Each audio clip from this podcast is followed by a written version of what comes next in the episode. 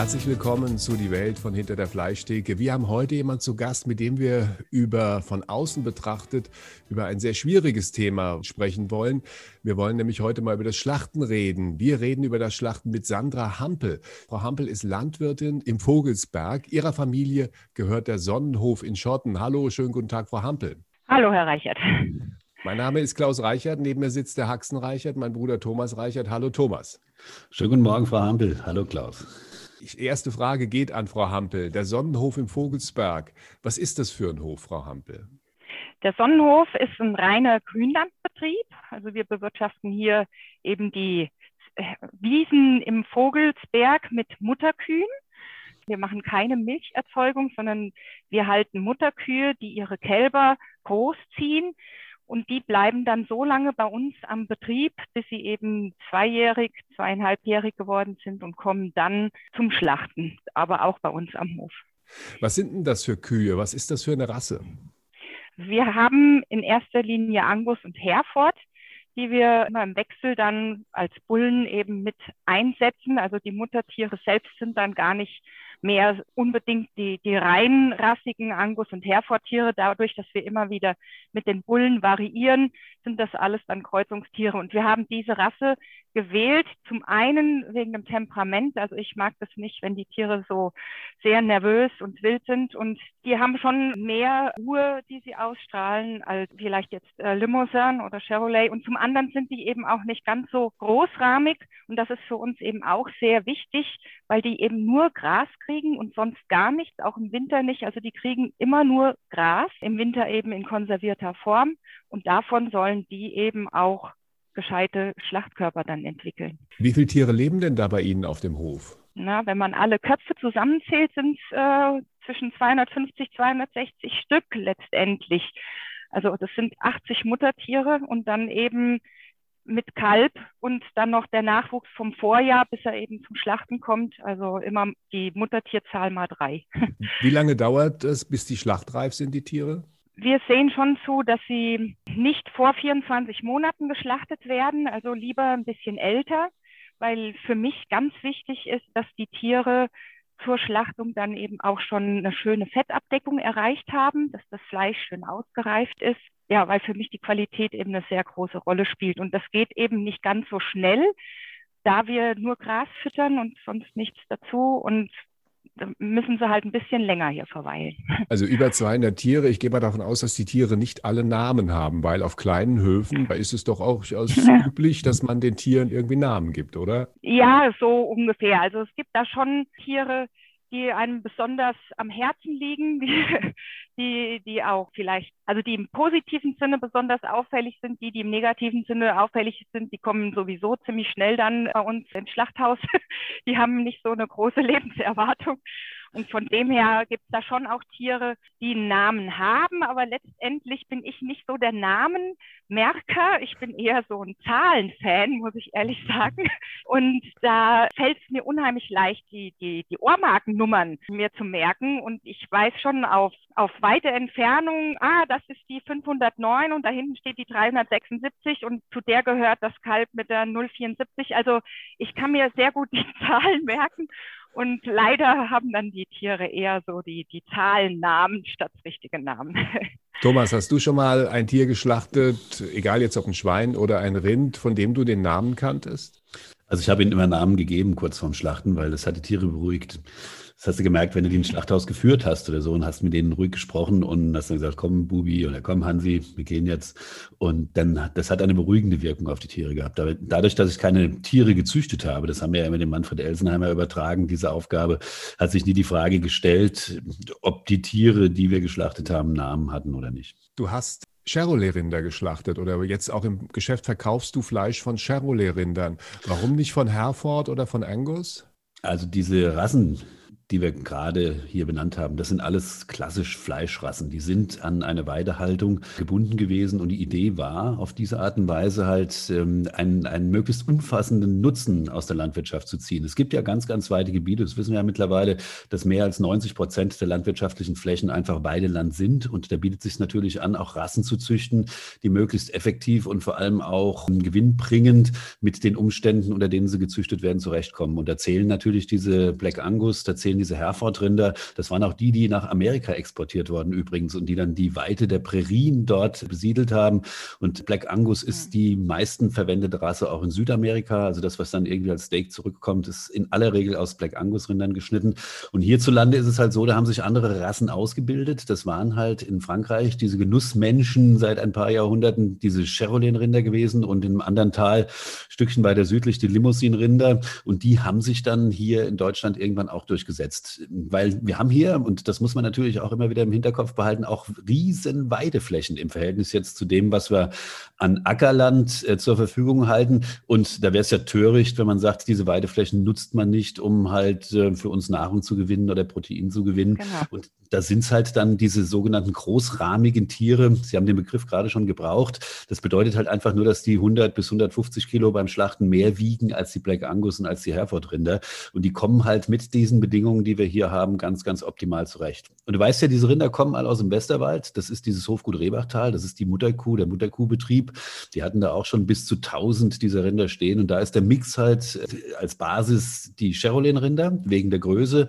Da gibt es allerdings äh, vier Cherolen-Bullen Bullen, also Deckbullen, vier Limousinen und ein Black Angus. Und man ist da auch, oder wir sind auch dazu übergegangen, die zu mischen.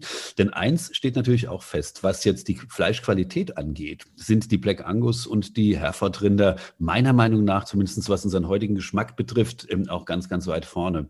Man hat früher halt in der EU immer auf Magerfleisch geschaut und da waren die Cherolen sehr, sehr gut. Die haben halt in, im Fleisch selbst kaum Fett aufgebaut. Wenn die Fett aufgebaut haben, war das innerhalb der Faszie, das heißt als Unterhautfettgewebe zwischen dem Muskel und zwischen der Haut. Und beginnt relativ früh, also quasi schon mit 12 bis 15 Monaten, Fettgewebe im Fleisch einzulagern. Und dann hängt es natürlich von der Mast ab. Und ähm, ich gebe Ihnen vollkommen recht, wenn Sie nur Grünfutter geben, dann dauert das 24 Monate. Die Amis schaffen das. Und Südamerika übrigens auch in 15 bis 18 Monate und haben eine Top-Fleischqualität. Aber die füttern halt anders. Die machen halt das, was wir hier nicht wollen, nämlich mit Soja die Tiere auffüttern. Und natürlich, die geben auch noch Hormone da drüben und das wollen wir halt hier auch nicht. Das hat hier keine Akzeptanz. Ja. Aber tolle Tiere sind das auf jeden Fall. Und sag mal so, ob das jetzt Herford, Black Angus, Limousin, Cherolen, Gattungen da, das sind immer qualitativ sehr, sehr hochwertige äh, Fleischstücke, die da zu erwarten sind. Thomas, das heißt also, John Wayne hat durch den Rio Grande Angus-Rinder und Hereford-Rinder getrieben. Diese weiß äh, mit, mit roten Flecken drauf, das ist Hereford. Black Angus, wie der Name schon so schön sagt, die sind in aller Regel durchgehend schwarz. Wenn man heute ja. an Weiden vorbeifährt, dann stehen da aber doch auch diese Holsteiner Rinder. Das sind die, die schwarz-weiß gefleckten. Ne? Ja, das Milchvieh und ähm, das hat andere Gründe. Die Milchviehrassen, die tut man heute auch raus auf die Weide. Die Haltungsform, die ist halt, hat sich völlig verändert innerhalb von einer Generation. Die standen halt früher, auch noch wenn du dich mal erinnerst, bei unserem äh, Bauer Engelhardt, bei meinem Adoptivschwiegervater, äh, da habe ich die noch gemolken. da standen die alle angebunden im Stall. Und heute macht man das überwiegend so, dass die halt frei laufen können und die, die Melksysteme, die sind so angelegt, dass die Tiere dadurch kaum in ihrer äh, Bewegungsfreiheit eingeschränkt sind. Die laufen da durch, die werden massiert beim Melken, die kriegen Futter beim Melken und das funktioniert im Grunde alles, ohne dass da groß eingeschränkt wird. Und das sind interessanterweise auf industriell betriebenen Höfen noch viel, viel besser als auf handwerklichen. Frau Hampel, diese Rinder, die man in Bayern sieht, die so im Gebirge teilweise leben, diese braunen, was ist denn das für eine Rasse? Wissen Sie das? Ja, Braunvieh. Die sind eben auch nicht ganz so groß und haben aber auch nur eine gute Milchleistung und die werden eben in hängigen Gebieten. Also wir waren zwei Jahre auf der Alp zum Melken und Käsen und da hatten wir auch hauptsächlich dann Braunvieh, weil die eben mit den dortigen Situationen auch am besten klarkommen. Die Rassen, die heißen Allgäuer Pinzgauer, ne, da unten. Und, ja. die, und die werden halt deswegen gezüchtet. Wir hatten ja kürzlich diesen von der, von der Alm oben, unseren Kollegen oder den Kollegen da zu Gast. Und der hat uns auch erzählt, die dürfen einfach nicht so schwer sein, damit sie nicht so viel Schaden anrichten an den Hängen auch. Ne? Also das war seine Argumentation ja. auch zu sagen, ja. also da hat man Rassen, die halt nicht so großrahmig sind, um diesen Begriff nochmal zu bemühen. Und das bedeutet halt einfach, dass wenn die dann auf den feuchten Hängen rumlaufen, da regnet es ja auch öfters mal, dass das hinterher nicht aussieht wie am Schlachtfeld. Ne? Frau Hampel, genau. Sie haben was Interessantes gemacht. Normalerweise, wenn man irgendwie draußen in der Natur ein eigenes Haus hat, dann denken die Leute darüber nach, sich eine Pergola ans Haus zu bauen oder einen Wintergarten. Sie haben sich ein Schlachthaus an Ihr Haus rangebaut. Warum das denn? Ja, wir haben früher eben die Tiere zum Schlachten immer wegfahren müssen. Das hieß dann immer erstmal auf die Weide das Tier aus der Herde rausselektieren. Das musste man meistens mit einem Traktorhänger machen, weil man mit dem Pkw ja gar nicht bis dorthin kommt. Dann musste das zu Hause wiederum von dem Traktorhänger, dem Pkw-Hänger umgeladen werden und dann zum Schlachter. Und diese ganze Prozedur war schon für alle ziemlich anstrengend. Also sowohl für die Tiere als auch für uns, weil das Tier, sobald es dann aus einer Herde raus ist, Stress aufbaut. Und da gab es schon Situationen, wo das dann wie wild zwischen Traktorhänger und Pkw-Hänger dann hin und her gerast ist und wir überhaupt nicht die Chance hatten, irgendeine Klappe wieder zuzuschließen, weil die dann so aufgeregt waren. Und da, ja, da haben wir dann schon gedacht, das muss sich irgendwie ändern und dadurch, dass wir hier als Mitarbeiter, der in der Landwirtschaft hilft, auch der ist auch noch gelernter Metzger, also das heißt eine Arbeitskraft, die dieses Schlachthaus dann auch betreiben kann, war auch da und da haben wir uns dazu entschlossen, eben hier ein Schlachthaus anzubauen. Und seitdem wir das haben, muss ich sagen, diesen Eindruck, dass man dass man denkt, oh, was ist das für ein wildes Tier und, und wie soll man das irgendwie bändigen? Das, diesen Eindruck hatte ich, seitdem wir mit unserem Schlachthaus schlachten, überhaupt nicht mehr. Also wir haben immer eine kleinere Gruppe hier direkt am Hof und bevor geschlachtet wird, holen wir die in den Stall, alle zusammen. Also das Tier bleibt in seiner Gruppe und am nächsten Morgen, wenn dann geschlachtet wird, wird es in die Schlachtbox reingeführt und kommt ins Schlachthaus. Und das ist ein Vorgang, der dauert maximal fünf Minuten, also bis das Tier aus der Herde wirklich tot im Schlachthaus liegt. Das geht so schnell. Manchmal habe ich da noch nicht mal die Stalltür wieder richtig zu, da liegt es schon.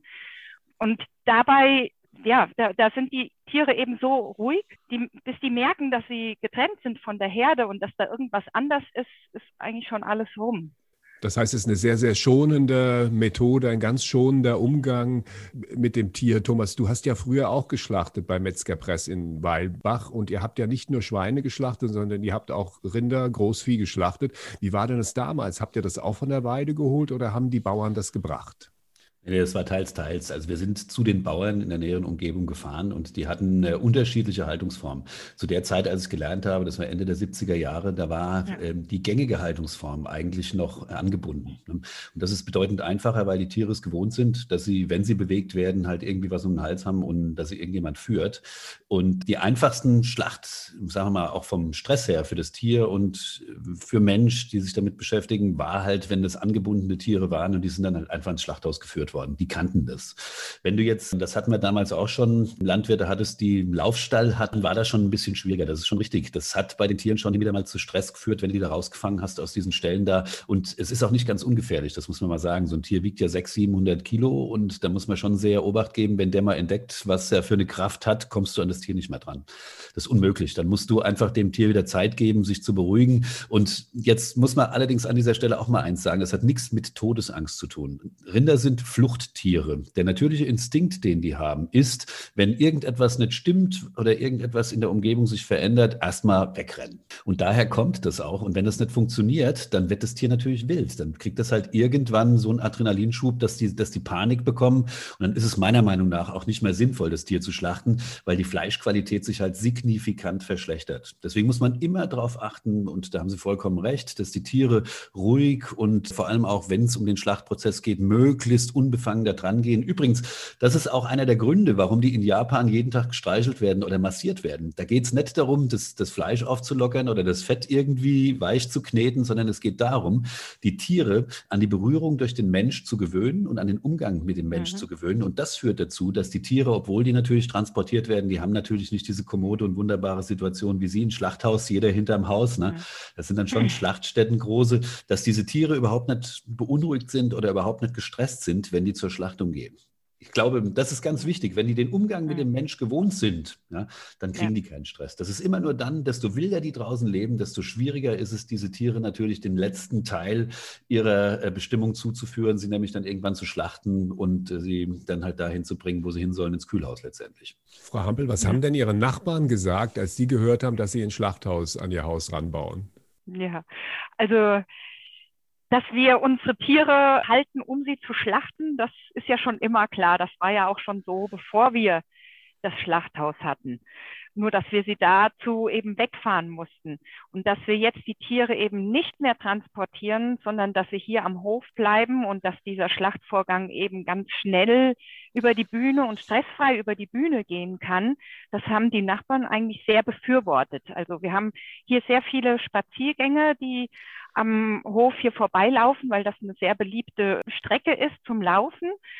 Und ich habe schon öfter, dass, dass die Spaziergänger auch einen Abstecher über den Hof machen und da einfach mal durchlaufen, gerade jetzt im Winter, wo die Tiere auch am Hof sind. Das ist ja immer sehr nett anzuschauen. Und ist auch schon des Öfteren dann vorgekommen, dass gerade zum Schlachtzeitpunkt eben jemand über den Hof ist und das eben mitverfolgen konnte. Und das kommt meiner Meinung nach schon sehr positiv an. Also es wird ja nun mal Fleisch gegessen. Das sind nicht alle Vegetarier oder Veganer. Und wenn dann eben dieses Fleisch, was konsumiert wird, eben auf diese Art und Weise entsteht, dann ist es schon positiv zu sehen.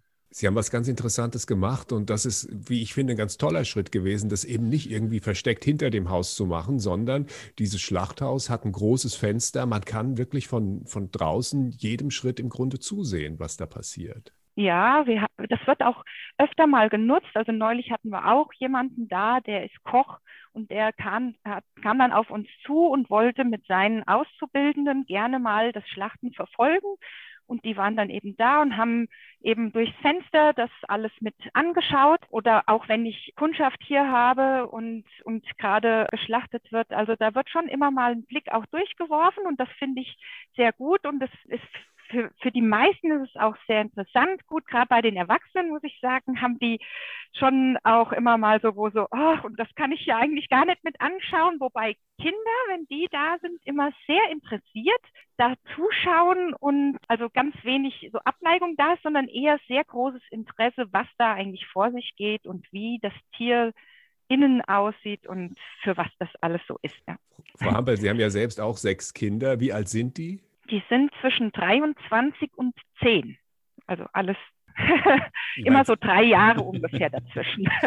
Sechs, sind die denn ja. auch von, von ganz kleinen dabei, wenn geschlachtet wird? Ja, schon. Also dadurch, dass wir ja von Anfang an hier Fleischvermarktungen betrieben haben und auch immer mal wieder eine Hausschlachtung am Hof hatten, sind die das von Anfang an gewohnt, dass die Tiere eben zum Schlachten da sind bei uns. Also der Umgang damit, die, die Jungs, die arbeiten ja sogar mittlerweile damit und machen de, den Schlachtvorgang auch schon selber. Und bei den Mädchen ist es so, die, gut, die Älteste wohnt ja nicht mehr hier am Hof. Die findet es auch gut mit dem eigenen Schlachthaus und wie wir das jetzt alles so gemacht haben, lebt aber selbst vegetarisch. Aber das äh, kommt so ein bisschen auch durch ihren Lebensgefährten, weil, weil man sich ja da auch anpasst. Also es ist für uns auch kein Problem, zu sagen, wir, wir, essen jetzt mal zwei Wochen kein Fleisch. Also es, es, ist jetzt nicht so, dadurch, dass wir ein Schlachthaus haben, dass bei uns jeden Tag Fleisch auf den Tisch kommt. Also ich sage ja, für mich wäre das schon ein Problem. Für mich ist immer nur die Frage, wie viel Fleisch es am Tag gibt. Aber kein Fleisch, also das kann ich mir irgendwie nicht Ja, nee, nee, bei uns wird beim Eintopf schon immer gefragt, Mama, lohnt sich Fischen unten oder nicht? Also, weil das ist meistens unten absetzt immer auf der Eintopf. Naja, und die Kleinste, die ist halt eher so drauf, die ist da schon ziemlich kritisch mit allem. Sie will auch gern Tierärztin werden und eher, also für sie sind, sie, sie streichelt die Tiere auch sehr gern und ist da, hat einen sehr engen Bezug zu Tieren. und, und fragt da schon auch immer mal nach, Mama, warum müssen wir gerade jetzt, also die gibt auch den Tieren richtig Namen und dann wird da eben auch gefragt, warum müssen wir jetzt gerade die Mimi schlachten? Können wir die nicht noch ein Jahr länger laufen lassen? Und wo ich dann sage, ja, du, wir, die sind nun mal hier bei uns am Hof, weil wir Fleisch erzeugen, die, die werden geschlachtet und du isst selbst auch gerne Fleisch und wo sie dann einlenkt, ja, stimmt. Und also sie ist noch so ein bisschen im Zwiespalt, muss ich sagen. Einer ihrer Söhne hat so eine Ausbildung gemacht. Ne? Man muss, glaube ich, um schlachten ja. zu dürfen, muss man so einen Schlachtschein, heißt das? Ja, das haben zwei. Zwei der Söhne haben das gemacht, diesen Sachkundenachweis für Bolzenschuss und Stechen können das mittlerweile ganz selbstständig. Also da, im Herbst war unser Metzger mal zwei Wochen außer Gefecht, weil er sich einen Finger verletzt hatte und nicht schlachten konnte. Und da haben die das dann einfach gemanagt. Hast du auch diesen Sachkundenachweis, Thomas, dass du nee. die Tiere tatsächlich so, schlachten ja. darfst? Ne? Nicht Sie, Frau Hampel, sondern ja. ich ja. meinem Bruder. Also ich musste, äh, also Ihre äh, Aufgabe beim Schlachten reden wir gleich noch. Ich musste diesen Sachkunde-Nachweis, heißt es ja seinerzeit, als ich Gesellenprüfung gemacht habe, nicht machen. Da war das noch Bedingung, dass du ein Schwein schlachtest, um die Gesellenprüfung überhaupt zu bekommen. Ja, das war ein Teil meiner Prüfungsanforderungen. Das Schwein schlachten, anschließend zerlegen. Das war die Grundvoraussetzung, überhaupt Metzger sein zu können. Es ist natürlich so, dass sich hier die Verhältnisse ganz, ganz stark verändert haben. Das liegt auch daran, dass die Schlachtstätten sich verändert haben. Früher hatte jeder Metzger im Main-Taunus-Kreis ein eigenes Schlachthaus. Ja. War so, war völlig normal und hat auch selbst geschlachtet. Das hat dann in den 80er, 90er Jahren rapide abgenommen. Du erinnerst dich, wir haben ja dann beim Pfeifer immer noch mal geschlachtet, da oben in Liederbach. Und dann war das einfach auch nicht mehr notwendig. Und später habe ich ja noch Rinder geschlachtet, auch vom Bauer Engelhardt. Nur die habe ich nach Frankfurt in den Schlachthof gefahren bis 96. Und nachdem das nicht mehr ging, ja, dann hat sich im Grunde die Viehwirtschaft im Rhein-Main-Gebiet so langsam aufgelöst. Ja, also zumindest die Strukturen, die es da gab. Die Bauern, die haben aufgehört, Vieh zu halten. Es gab ja keine keine Schlachtstätte mehr und die Metzger rundherum haben aufgehört, Vieh zu schlachten. Und dann begann das quasi mit diesem sogenannten äh, Versandhandel von, von quasi schon getöteten Tieren beziehungsweise mhm. Tierkörpern. Und für mich war das nie notwendig, diesen sogenannten Schlachtschein nochmal zu machen, weil ich gehe einfach mal davon aus, dass wir in unserer Generation das so nicht mehr erleben werden. Und wenn du in städtischen Strukturen so etwas haben möchtest, und das wissen wir ja alle miteinander, in Frankfurt gab es ja 600 Jahre lang ein Schlachthaus, aus wäre das auch nicht nötig gewesen. Es war halt nur da, gilt das, wo du tatsächlich solche Strukturen hast, wie wir sie jetzt hier gerade äh, geschildert bekommen, wo du ein Schlachthaus hinterm Haus hast oder auf dem Hof hast, da wo die Rinder halt quasi aufgezogen werden. Und ich finde es großartig. Also ich würde auch, wenn sich das so anbietet, diesen Schein wahrscheinlich dann auch nochmal machen, das ist vollkommen klar. Wenn gleich, also ich glaube, ich habe schon genug Tiere geschlachtet in meinem Leben ohne diesen Schein und sie sind alle in den Rinder- und Schweinehimmel gekommen und die guten Fleischstücke dann beim Haxenreicher in die Theke rein. Frau Hampel, was genau ist Ihre Aufgabe? Ich meine, Sie sind die Chefin am Hof, aber Sie haben gerade so bei, eben beim Schlachten haben Sie so ein bisschen abgewunken, aber im Schlachthof, Sie sind schon mit dabei, wenn geschlachtet wird. Also ich gucke mir das schon auch an. Ich helfe da auch, Pansen wegräumen oder irgend, irgendwelche Handlangerarbeiten kann ich da auch machen. Aber mein Bereich fängt eigentlich erst an, wenn die Hälften abgeviertelt werden dann und zum Zerlegen in, in den Zerlegeraum kommen. Das ist eher so dann mein Arbeitsfeld. Wir haben eben auch schon drüber gesprochen. Aber Ihre Kinder sind mit dabei, wenn geschlachtet wird. Sie sprachen auch von anderen Kindern, die vorbeikommen. Das ist ja eine Kernforderung von meinem Bruder und mir, dass wir sagen, erstens, jeder, der Fleisch isst, sollte das mal gesehen haben. Zweitens, das sollte eigentlich in den Schulen auf dem Stundenplan stehen, dass die Kinder spätestens in der neunten Klasse mal bei einem Schlachtvorgang dabei sind, dass sie einfach mal einen Schlachthof mhm. oder auch jetzt Sie besuchen und sich das Ganze ja. anschauen. Was halten Sie von der Idee? Ja, da fände ich sehr toll, weil ich habe neulich gerade eine Aussage von einem vierjährigen Bub aus dem Kindergarten bekommen, ja, wenn du Fleisch essen willst, musst du doch keine Tiere töten. Da gehst du einfach zu Lidl und kaufst dir welches. Und das ist dann schon so, wo ich denke, liebe Kindergärten oder Schulen, kommt doch her und schaut euch das mal an, damit der Bezug dazu, dass ich eben ein Tier töten muss, um Fleisch und Wurst zu essen, auch wieder hergestellt werden kann, weil ich glaube, der ist schon bei ganz vielen nicht mehr da. Da haben Sie vollkommen recht. Ich habe auch immer das Gefühl, dass zwischenzeitlich ein Großteil unserer Bevölkerung der Meinung ist, dass Hackfleisch in kleinen Plastikschalen beim Aldi im Kühlregal wächst. Ne? Ähm, ja. Das, ja, ja, ja, das ist, ist wirklich wahr. Wir sind gerade in unseren städtischen Strukturen zwar sehr naturbezogen, aber wenn man quasi so wie in Frankfurt, ich weiß nicht, ob Sie den Hafenpark kennen, als äh, mhm. höchste Erleuchtung des natürlichen Bezugs wahrnimmt, also das ist so ein grünes Vorzeigeprojekt. Ich sage das ganz bösartig immer wieder deswegen, wenn du da durchläufst, fasst der einfach nur an den Kopf. Das hat überhaupt nichts mit Natur zu tun. Und wenn du so Dinge halt einfach siehst und solche Dinge halt einfach als Natur identifizierst, als städtisch geprägter Mensch, dann fehlt dir natürlich ein ganz, ganz entscheidender Schritt, also was jetzt unsere Lebensumstände im klassischen Sinn einfach angeht. Und Sie haben das vorhin auch schon so schön gesagt, 95 Prozent der Menschen essen nach wie vor mit großer Freude Fleisch, aber ich glaube, dass mittlerweile 50 Prozent davon gar nicht mehr wissen, wo das herkommt, wie das entsteht und was für komplizierte und langwierige Prozesse nötig sind, bis so ein Schnitzel irgendwann mal in der Pfanne liegt oder so ein Steak auf dem Grill darf es ja. ein bisschen mehr sein. Auch das ist eine feste Rubrik in unserem Podcast. Frau Hampel, haben Sie eine Frage an uns? Ja, welche Intention heraus haben Sie jetzt Ihr Buch verfasst? Ich habe, also ich weiß nicht, ob das jetzt das einzige ist oder ähm, also ich kenne jetzt nur nur das, wo es eben über Ihre Familie und auch übers Schlachten geht und das würde mich schon sehr interessieren. Ja, Sie sehen ja da unten meinen Bruder sitzen, der ja diese Firmendynastie und diese Familiendynastie weiter betrieben hat. Das ist einmal natürlich eine Verbeugung vor der Familiengeschichte, klar. Ne? In der dritten Generation kann man dann schon mal anfangen, da mhm. auch zu sagen, toll, dass es das noch gibt. Aber es gibt noch einen anderen wichtigen Grund. Und zwar, wann immer ich von unserer Kindheit erzählt habe, haben die Leute mich angeguckt, als würde ich vom anderen Stern kommen. Ne? Und das ist so, glaube ich, ein ganz interessanter Gedanke, wirklich einen Weg zu finden und um darüber zu sprechen mit Leuten und, und denen das das nahe zu bringen. Das ist eigentlich der, der Hintergedanke dieses Buches gewesen. Und natürlich ist es so, also als Autor, als Schriftsteller, als Künstler, Sie haben zu diesen Dingen einfach so einen persönlichen Bezug, das liegt mir so nah und ich gehe mal davon aus, dass man die Dinge, die man gut kennt, da kann man halt auch am besten drüber schreiben. Und deshalb habe ich mir dieses Thema gewählt. Aber ich habe schon einige Bücher geschrieben, aber nicht unter meinem Namen, also für andere als Ghostwriter. Und das war, glaube ich, mhm. genau der richtige Schritt und die richtige Idee, das erste Buch unter dem eigenen Namen dann tatsächlich mit der Familiengeschichte zu verknüpfen. Hat halt den Nachteil gehabt, ich konnte nur positiv über meinen Bruder schreiben. Also meine, meine Theorie ist eine ganz andere. Also meine Theorie ist, er hat ein schweres Kindheitstraumata gehabt. Und das hat er jetzt an dieser Stelle bewältigt. Nein, ich finde es natürlich großartig, dass er dieses Buch geschrieben hat und ich habe auch größten Respekt davor, auch vor seiner Haltung dazu. Aber Sie können sich sicher vorstellen, dass ich vieles von dem, was in dem Buch steht, aus einer anderen Perspektive sehe. Für mich ist es ein natürlicher Prozess gewesen. Ich habe auch nie damit gehadert, dass ich diesen Beruf gelernt habe. Und ganz im Gegenteil, ich glaube, dass an der Wiege der Menschheit ein Metzger stand, egal wann wir darüber diskutieren. Jeder schmunzelt da so ein kleines bisschen, aber Sie bestätigen das ja mit Ihrer Haltung, mit dem, was Sie da Tolles machen im Vogelsberg Netzwerk und mit all diesen wunderbaren Dingen, die dabei herauskommen und auch mit Ihrer Vorstellung darüber. Also wir haben hier in den Show Notes haben wir alle Adressen und den Link zur Website vom Sonnenhof haben wir hier natürlich untergebracht, damit die Leute sich das auch mal angucken können. Es gibt eine tolle Website, aber am besten ist natürlich einfach auch mal vorbeizugehen und sich das anzuschauen. Es gibt auch einen Hofladen, wo man das Fleisch dann direkt bei Ihnen kaufen kann. Ja, genau.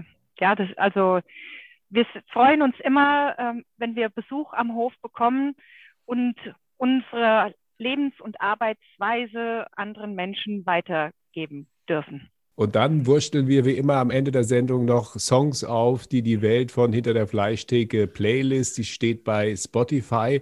Frau Hampel, was haben Sie ausgesucht? Ja, ich würde mir Nothing Else Matters aussuchen. Das ist so ein Lied, was aus meiner Jugendzeit schon immer ganz oben stand. Also von Metallica, Nothing Else Matters. Thomas, was kommt von dir heute auf die Playlist? Also ich habe heute einen ganz, ganz alten Titel. Wir haben äh, gestern diskutiert hier über, über tolle Musik oder über, über Musikstücke, die über Generationen hinweg sich gehalten haben. Da ist ein Titel von einer Gruppe, die heißt Omega. Omega kennt man, das ist, die sind aus Ungarn und da gibt es einen Titel, der heißt Girls with Pearls in Their Hair. Den ungarischen Namen kann ich leider nicht aussprechen. Das ist jetzt die englische Übersetzung. Vielleicht ein schöner Kontrapunkt zu Metallica. Hast du eigentlich erzählt, dass wir mal am Metallica-Konzert waren, auf der Bühne gesessen haben? Nee, hast ja, du nicht. Ja, wir waren, nee, die habe ich nicht. Also wir waren beim Konzert von Metallica und Metallica hat mitten in der Bühne so einen Bereich, wirklich in der Bühne drin, wo ja Journalisten oder auch spezielle Fans einfach hin dürfen und man steht so wirklich zwischen den Musikern und guckt ins Publikum. Also man guckt so bis zum Bauch raus aus der Bühne. Snake Pit nennt sich das Ganze. Und da waren wir drin und haben das Metallica-Konzert aus nächster Nähe, also wirklich James Hetfield, der stand einen Meter neben uns. Die hat ständig auch, auf den Boden gerotzt. Er hat ständig rumgespuckt, das stimmt. Das war wie ein Fußballer. Es war ein bisschen unangenehm, zumal wir ja mehr oder weniger so halb im Boden standen. Ja, aber es war trotzdem, es war eine unglaubliche Energie, die von dem Publikum ausgeht, wenn das Konzert losgeht und das mal so aus der Perspektive zu sehen, weil wann steht man schon mal wie ein Rockstar oder direkt neben einem Rockstar auf der Bühne? Das war ziemlich beeindruckend. Also, von mir kommt was ganz anderes auf die Playlist und zwar in den 90ern gab es so House und Rave und diese Szene. Und ich habe einen Song ausgesucht und zwar hieß die Band damals Faithless und die hatten genau einen Hit und der hieß Insomnia. Und diesen Song, den kennen gar nicht so viele Leute, aber da gibt es so einen Moment drin, wo so ein Instrumentalteil einsetzt und dieser Instrumentalteil, ja, auf jeder großen Veranstaltung, Firmenveranstaltung, Außendienstveranstaltung wird dieses Instrumentalstück gespielt, weil das irgendwie so, ja, so unglaublich die Leute irgendwie begeistert und, und draufschickt. Und ich dachte, wir spielen mal den ganzen Song. Der geht anderthalb Minuten, erstmal langweiliges Geblubber, der Typ erzählt eigentlich nur. Und dann kommt dieser Teil und ich dachte, komm, das nehmen wir jetzt mal mit auf die Playlist. Okay, das war's für jetzt. Wir wünschen viel Schwein, alles Gute. Frau Hampel, vielen Dank, dass Sie mitgemacht haben und ja. ich wünsche einen schönen Tag und vielen Dank und wir bleiben in Kontakt. Wir kommen sicher mal bei Ihnen ja. vorbei und gucken mal zu. Ganz toll. Ja, ja gerne. Okay, ja, ciao. Frau Hampel, vielen, vielen Dank und da können Sie von ausgehen. Wir schlagen mal auf bei Ihnen da oben. Ja, gerne. Bis Klaus. Tschüss. Ciao. Tschüss.